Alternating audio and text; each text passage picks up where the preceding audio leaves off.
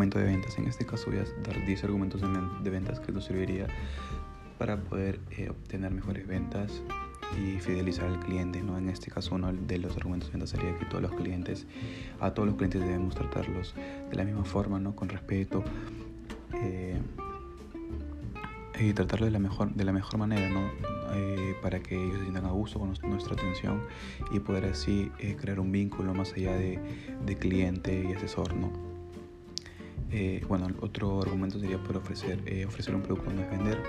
En este caso sabemos que al ofrecer un producto no necesariamente estamos vendiendo el producto, sino que tenemos que mejorar nuestra táctica, nuestra técnica de poder, del convencimiento que tenemos para poder, no solamente es convencimiento, sino darle todos los beneficios al cliente para que el cliente esté satisfecho con este y acepte este, esta venta, no ya sea tarjeta de crédito, ya sea un efectivo preferente, ¿no?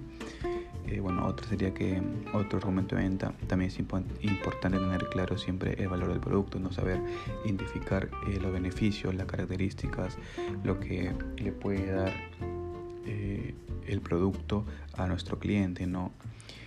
bueno, otro argumento también sería que siempre se debe tener una buena presencia y un carácter agradable, ya que somos asesores de ventas y que prácticamente todo entra por el oído. tenemos que tener siempre estar de buen ánimo, ¿no? transmitir ese buen ánimo hacia los clientes de forma que ellos se sientan a gusto con nuestra atención y así poder generar eh, más adelante una venta más agradable ¿no? y de repente una respuesta más adecuada, un sí ante una venta. Eh, otro argumento que sería este caso el número 5 siempre sería dialogar con el cliente para saber qué es lo que busca en realidad y y encontrar ese pequeñito problema o esa pequeñita eh, cosita que nos haga saber qué es lo que necesita en ese caso y cómo ofrecer el producto, ¿no? Ya sea de repente necesita dinero en efectivo en ese momento, le podríamos ofrecer un efecto preferente o de repente necesita una tarjeta de crédito para hacer unas compras en línea. Entonces tenemos que identificar bien cuál es el, el producto que necesita o lo que el cliente necesita para poder ofrecer un producto. Eh, bueno, otro argumento es saber las ventajas y las desventajas del producto, ¿no? Para poder tener claro qué producto estamos vendiendo y también eh, resaltar esas cosas ante los clientes para que ellos eh, vean, vean que somos a la vez sinceros, pero también le damos beneficios para que ellos puedan mejorar. ya sea el uso de estas tarjetas, el, uso de los, del, del mundo financiero, ¿no?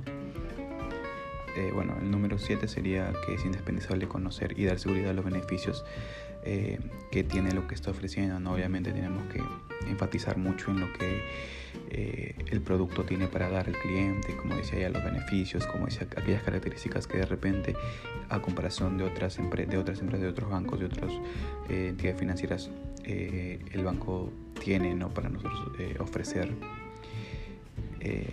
bueno, otro, otro argumento de venta eh, que también lo ideal sería ofrecer varias opciones. Como decía, siempre es necesario ofrecer eh, más que solamente una opción, ya que el cliente muchas veces quiere indagar en, el tema y a la vez elegir cuál, cuál opción podría elegir o cuál opción se, se le adecua más a la situación que él tiene, ¿no?